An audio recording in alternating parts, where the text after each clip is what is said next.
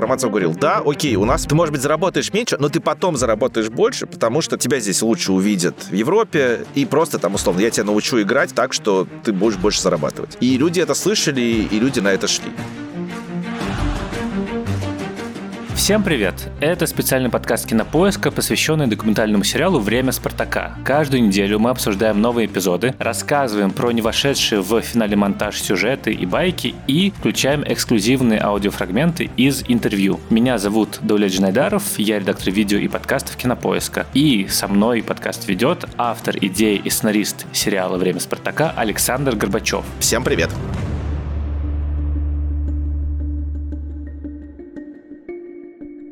В каждом выпуске я задаю Александру вопросы про Спартак, про эпоху, про какие-то интересные истории, про то, о чем на самом деле сериал «Время Спартака». И как уже и в первой серии у нас была основная, как будто бы арка про переход от Советского Союза к чему-то иному, от автократии к демократизму. И Олег Романцев у нас представлялся таким вот образом нового тренера, тренера нового времени. Во второй серии, как мне показалось, главная тема – это соблазны капитализма. То есть спартаковцы в Японии в начале эпизода закупаются техникой, и из-за этого как будто бы проигрывают матч. Игроки уезжают в зарубежные клубы, и даже Романцева зовут в Европу тренировать. И как будто бы здесь возникает вот эта вот типичная история 90-х, эмиграция. И она, в частности, в кино ярко тоже выражена, потому что очень многие герои многих фильмов так или иначе задумываются о том, что пора ли уезжать. Например, фильм «Любовь» Валерия Таровского, в том числе про это, или же, например, вспомним Дмитрия Астрахана, стилеобразующего, так сказать, режиссера для 90-х. «Ты у меня одна». Главный герой тоже выбирает между э, женой и молодой девушкой, которая в него влюблена, и зовет его за рубеж. И это как будто бы, в принципе, про конфликт эпохи, про то, выбираешь ли ты материальное благополучие, или же остаешься в стране и делаешь что-то за идею. Насколько вот э, это то, что хотелось показать в этой серии. И мне, в принципе, хотелось спросить про «Спартак». Кажется, что в нем в это время у тех, кто остался, особенно у романцев, есть вот эта вот идея преодоления вопреки всему, идея того, что спорт и футбол и команда — это самое важное, что есть на этом свете, и ради этого стоит потерпеть. Вы вспомнили несколько фильмов, которые вот показывают это отношение 90-х к загранице. Мне кажется, важно вспомнить еще один фильм. Это, конечно, «Окно в Париж», где люди обнаруживают, значит, у себя в шкафу окно в Париж, и из этого проистекают всякие драматические интриги. Мне даже интересно, сколько там человеку, которому сейчас, ну, условно, там 20 лет, поймет, о чем этот фильм. Подумаешь, там, типа, Париж. Ну, у нас тут свой там Париж, да, патриаршие пруды, кофейни, все что угодно. А тогда это чудовищный контраст, который абсолютно ошарашивает. И это, мне кажется, одна из тем, конечно, этой серии. То, насколько это все отличается. И этот контраст, я думаю, что сильнее всего он был вот именно в эти 91-93 годы. А футболисты были одними из тех людей, немногих на самом деле, которые вот могли это почувствовать прямо на собственной шкуре. И увидеть, насколько велика эта разница да, между жизнью вот в родной стране, где там люди на улице стоят, продают картошку, ордена, какие-то зачитанные книги, посуду, все что угодно, угодно, да, и вот после этого ты приезжаешь, ну, допустим, там в Мадрид, да, или там в Антверпен. Конечно, это ошарашивает, и тут дальше у каждого свой выбор, и в этом смысле, конечно, выбор Романцева довольно поразителен, да, ну вот его же зовут в клуб, который претендует на то, чтобы стать чемпионом Испании, он станет им в 93-м, по-моему, году. Его зовут летом 91 -го года, когда вот, ну вот, дело идет к путчу, сумерки сгущаются, грубо говоря, и он выбирает вернуться. Опять же, вокруг этого существует много теорий, что якобы ему там партийные чиновники запретили, сказали, возвращайся. Да, потому что известно, и было даже интервью людей из Депортива, что он подписал контракт, и там какой-то деятель из Депортива уже там в 2000-х давая интервью, говорил, что вот у меня до сих пор в сейве лежит этот подписанный контракт. А потом уехал. Да, вот кто-то говорит, что это там на него не давили. Кто-то говорит, что вот футболисты уже были новой формации, нового поколения, ему же было интересно, а ему было, наоборот, страшно. Сам он говорит, ну, то, что вы можете посмотреть в сериале, и мне кажется, это самое красивое и в этом смысле убедительное объяснение, да, что ему нужны вызовы, а там ему казалось, что их нет. А тут, конечно, их было миллион. Там слишком уж все хорошо, я, наверное, не смог бы там работать, потому что обнаглею, лягу и буду лежать курить.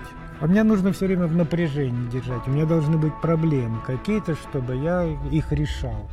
Насколько футболисты, которые оставались в команде, принимали такое решение, типа, меня зовут, а я не поеду, не уверен, честно вам скажу. Да, я думаю, что все-таки в те годы большинство людей, которых звали за рубеж, какие-то более-менее хорошие контракты, уезжали, и сам Романцев говорит, опять же, что он их там довольно легко отпускал. Но существует подтверждаемая несколькими футболистами легенда, что как раз в рамках событий этой серии в конце 92 года, когда «Спартак» сначала выиграл чемпионат России, а потом прошел в Кубке Кубков Ливерпуль, вот что вот перед матчами с Ливерпулем Романцев с игроками договорились, что вот типа, если сейчас пойдем в Ливерпуль, ребят, то вот этой зимой не разъезжаемся. И действительно не разъехались, да. Очень многие вспоминают, что в те годы там играли за ромбик, за длинным рублем никто не гнался, как говорит Черчесов. Опять же, тут, конечно, нужно сделать поправку. Понятно, что положение футболистов в любом случае со всеми тогдашними трудностями, конечно, оно все равно было лучше, чем положение, не знаю, пенсионеров, учителей там или сотрудников НИИ. Но в то же время, конечно, это было несопоставимо с нынешними, да, там, зарплатами, уровнем жизни и так далее, и так далее. И в этом смысле конечно, это был в известной степени выбор и в известной степени патриотизм. Но в том числе игра за «Спартак» в те годы, она в некотором смысле была еще и хорошей инвестицией для футболистов самого себя. Кто-то вспоминал, что Романцев говорил, да, окей, у нас, может быть, ты заработаешь меньше, чем где-то, ну, потому что, например, известно, что в той же Алании в середине 90-х или там к концу 90-х уже там в Локомотиве или еще где-то платили больше, чем в «Спартаке». Ты, может быть, заработаешь меньше, но ты потом заработаешь больше, потому что как бы тебя здесь лучше увидят в Европе и просто там, условно, я тебя научу играть так, что ты будешь больше зарабатывать.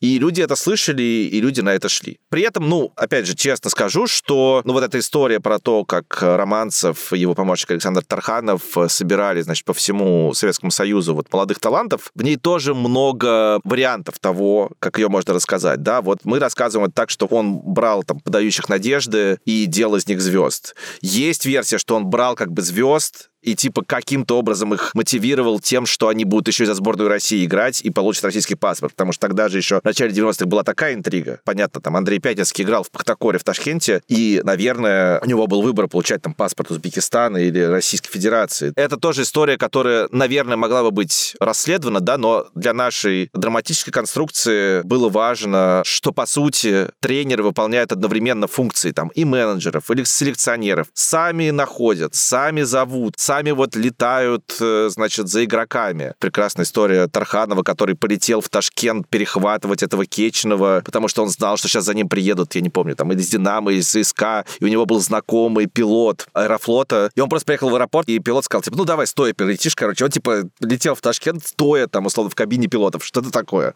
Вот для нас вот это важно было, как вот вся эта команда в этом всем хаосе эпохи собиралась на такую живую нитку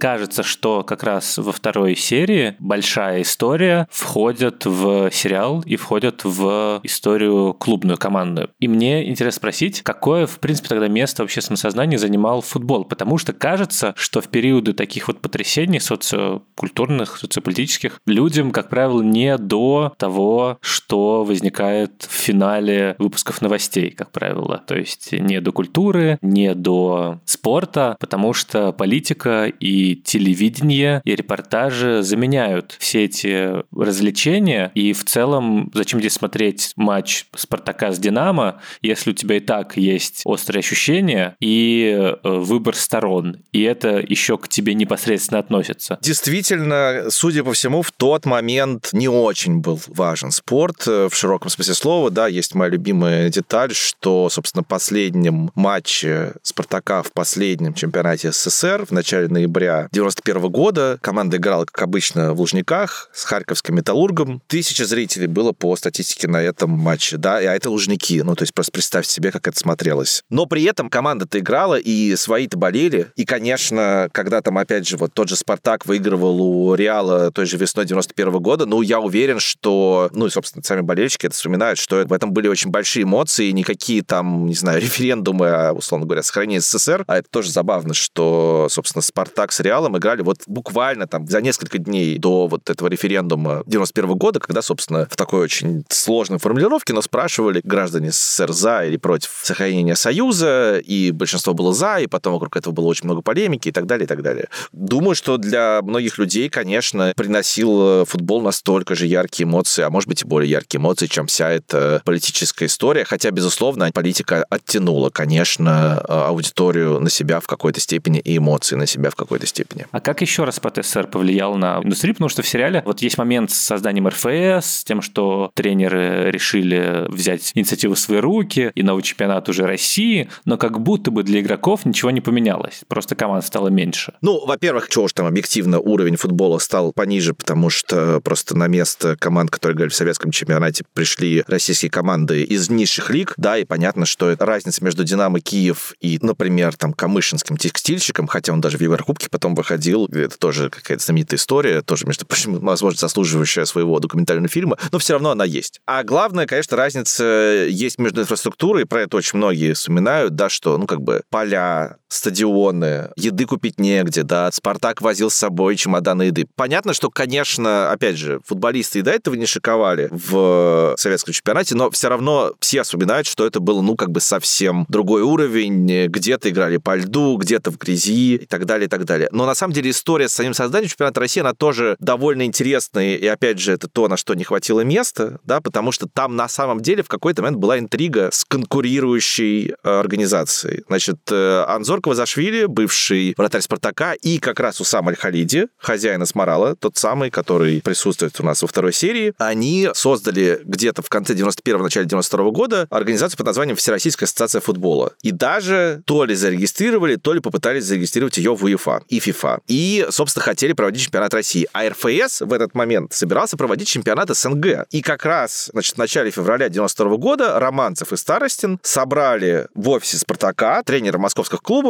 и вместе договорились, написали меморандум, что они не будут участвовать в чемпионате СССР, потому что это слишком опасно. Понятно, там в Таджикистане уже в этот момент гражданская война, денег нет, тяжело логистически и так далее. В общем, они отказались участвовать в чемпионате СНГ, а тут еще вот эта конкурирующая организация. В общем, Вячеслав Колосков, как, честно говоря, опытный аппаратчик, быстро подсуетился, и уже через несколько дней был создан чемпионат России. Кстати, про Сморал я хотел уточнить. Мне кажется, это такой яркий эпизод в серии и очень про эпоху, конечно, 90-х, про то, как возникают какие-то случайные деньги в индустрии, которые меняют, окей, ну не весь ландшафт, но, по крайней мере, внезапно какое-то явление становится возможным, а в данном случае клуб. А как вообще много было тогда случайных денег в российском футболе? Потому что, в принципе, в любых других индустриях быстро люди внезапно начинали богатеть, также быстро либо их убивали, либо что-то случалось. И у нас, собственно, есть, кстати, история про падение Асмарала и падение Аль-Халиди, рассказанная несколькими людьми. Уже в 92 году, в середине 92-го, прошел конфликт у Аль-Халиди с всесильным Александром Коржаковым, руководителем службы безопасности президента Ельцина.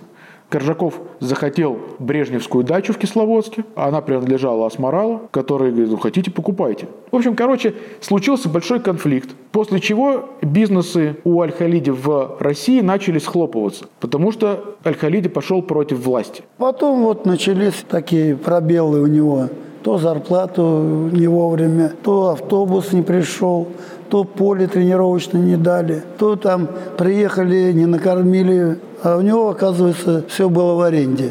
И если какая-то была проблема с неоплатой, то, естественно, нас никуда не пускали. Ну, а Константин Иванович, он такой требовательный, да, говорит, я так работать не буду. И он потом ушел. А потом там произошла какая-то ситуация.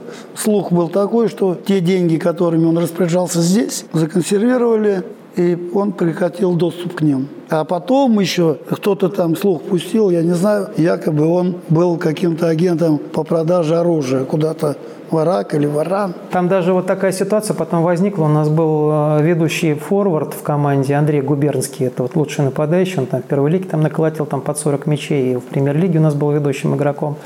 Вот, он из-за этих сложных отношений, за сложности характера Аль-Халиди, да, закончил вообще свою футбольную карьеру там в 22 или 23 года. Для чего надо было команду эту делать? Если это все, как Константин Иванович Бес говорит, рассыпался в одночасье, как карточный домик.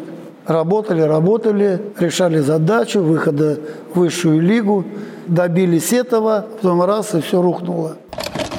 Денег было, вообще говоря, мало и в российском футболе не то, чтобы многие стремились вкладывать. Наверное, тут стоит сказать, что начали появляться первые спонсоры, и это тоже была очень хаотичная вещь. Вот есть прекрасная история, которую нам рассказывал Александр Вайнштейн, которая не вошла в сериал, потому что она, в общем, и к Спартаку прямого отношения имеет, хотя это происходило на матче Спартака, что в 95 году впервые у чемпионата России появился спонсор. Это была жвачка Стимерл. И, значит, этот Стимерл повесил баннеры вот вдоль поля. Играл Спартак с Уралмашем, дело происходит в марте. И снег идет. И эти баннеры засыпает. И, в общем, прибегали люди, по-моему, чуть ли не буквально сотрудники компании AMG международной, и вот, типа, расчищали эти баннеры прямо во время матча, потому что должно быть видно спонсора, да, по контракту. Вот так это все происходило, это, конечно, ужасно любопытно. Вот, но случайных денег, кажется, было не очень много, или о них не очень отчитывались, еще и потому, что, ну, там иногда, наверное, были какие-то криминальные деньги и так далее. Была очень громкая история, да, когда в 90-х, например, убили одного из первых футбольных агентов. Так никто не знает, кто это сделал, а тогда это была очень новая профессия. Вот у нас в сериале появляется Владимир Абрамов, человек, который работал в компании сначала государственной советской, которая официально продавала футболистов за рубеж, потому что, собственно, в Советском Союзе ни у кого не было контрактов же, да, это же все тоже на ходу надо было придумывать, да, как вообще оформлять отношения, потому что в Советском Союзе, ну, как там, футболист, скорее всего, состоял где-то на балансе, там, в случае Спартака, какого-то вот этого профсоюзной организации, получал там официальную зарплату, как-то там тоже, опять же, хитро ему вручали премии, Старостин выбивал для футболистов там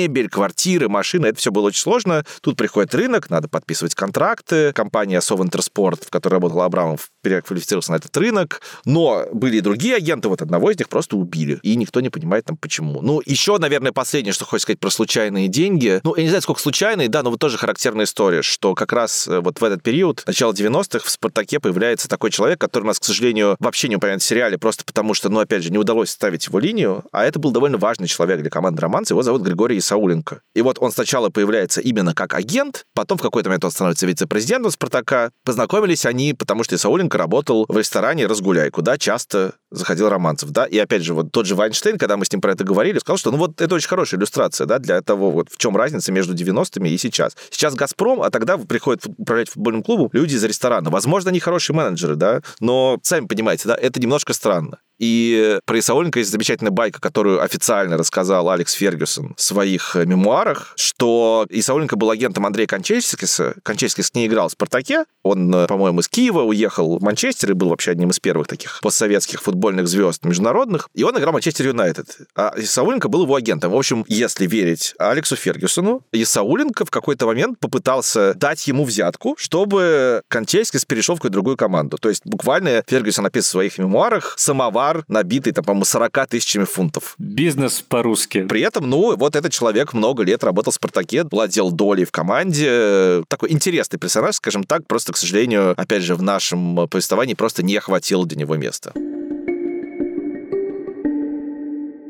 Важная часть любого клуба футбольного – это фанаты собственно, зрители, те, кто ходит и смотрит и поддерживают команду. В сериале в качестве рассказчиков участвуют некоторые болельщики, но пока не становятся непосредственно участниками и героями повествования. Насколько вообще в то время трансформировалась фанатская культура? То есть есть ли какие-то там особенности у этого? Потому что кажется, что в советское время это часто какие-то ведомственные вещи. Ну, условно, если ты служишь в армии, то ты болеешь за ЦСКА. Часто это семейное дело, но кажется, что в 90-е фанаты и болельщики становятся такой вот э, молодежной отдельной силой. Такая субкультура даже, можно сказать. Видно ли это уже в начале 90-х или тогда еще вот сохранялись эхо советского фанатства? Ну, вы правильно все описали, и, собственно, вот э, время действия второй серии — это как раз момент такой границы, да, когда потихоньку болельческая культура советская начинает переходить в то, что мы называем фанатской культурой,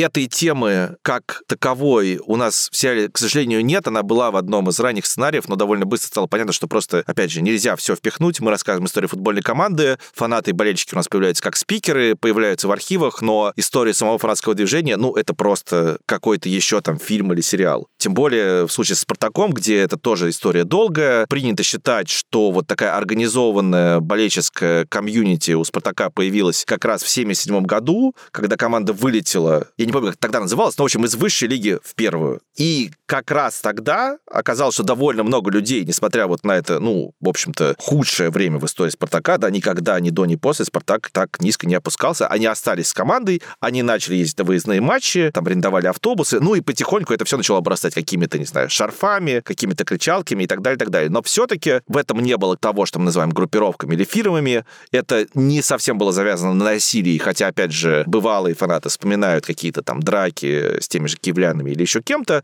но вот именно фанатство в нынешнем его образе, да, то, что мы себе представляем, наверное, на самом базовом стереотипном уровне, это какие-то крепкие бритые ребята в атрибутике, в мощных ботинках, там, куртках Stone Island и так далее, и так далее. Вот все это, оно появляется как раз в начале 90-х, когда, собственно, с одной стороны, по сути, государство не смотрит на молодежь, да, государство не до молодежи, не до какой-то опеки, значит, молодых людей, там, не знаю, ценностями, занятиями, идеологией. Государство ходит с улиц, и характерно, что именно в этот момент появляется куча вот этих вот новых каких-то идентичностей молодежных, да, байкеры, рэперы, скейтеры и фанаты в том числе. И с другой стороны, это возникает благодаря тому, что есть оборот информации с Западом, да, и вот, ну, люди обнаруживают, что, ого, оказывается, в Англии есть такая хрень, как фирмы, идентичности, там какие-то противостояния, культура, все, что с этим связано. Справедливости ради надо сказать, что, насколько я понимаю, все-таки первой группировкой была группировка Red Blue Warriors, ЦСКА,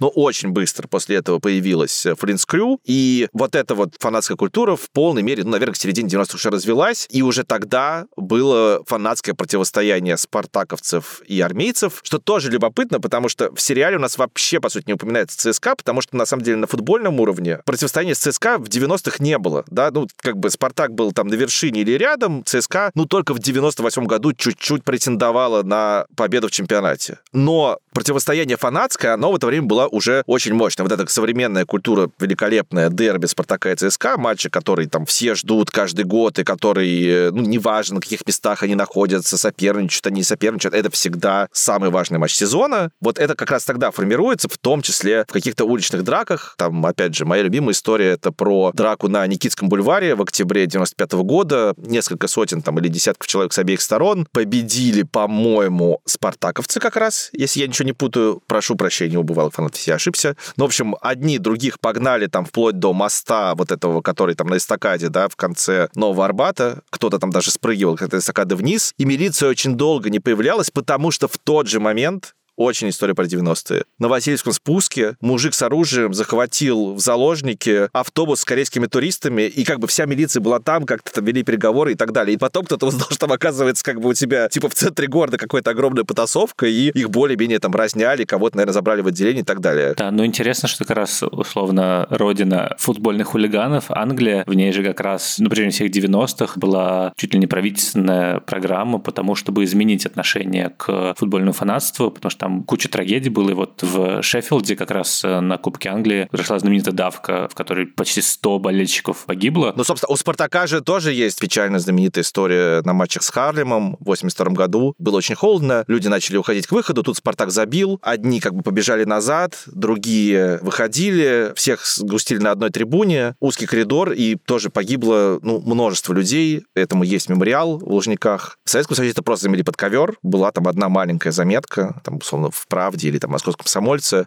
И у Романцева в книге его автобиографии есть мощная сцена, что после этого матча, ну, он еще играл в «Спартаке» в тот момент, но он был капитаном и как бы Старостину уже доверял. И, в общем, после того матча, как он рассказывает, к нему рано утром приехал Старостин, сказал, типа, поехали, и он видел, как лужники там моют от крови, грубо говоря. Такая грустная история, которая была с болельщиком Спартака тоже, и до сих пор, ну, есть память об этом. В прошлом году, собственно, было 40 лет, была какая-то мемориальная церемония, Олег Романцев не выступал и так далее, и так далее. Да, я просто как раз хотел сказать, что как раз в 90-х и начало нулевых был вот это вот движение в Англии за то, чтобы сделать футбол не пристанищем там молодых агрессивных ребят, а что это некоторое семейное мероприятие, семейная традиция, другой образ, чтобы был. А в России как раз, ну, из-за общественно-политической ситуации, в общем, движение в обратную сторону Корея сложилось.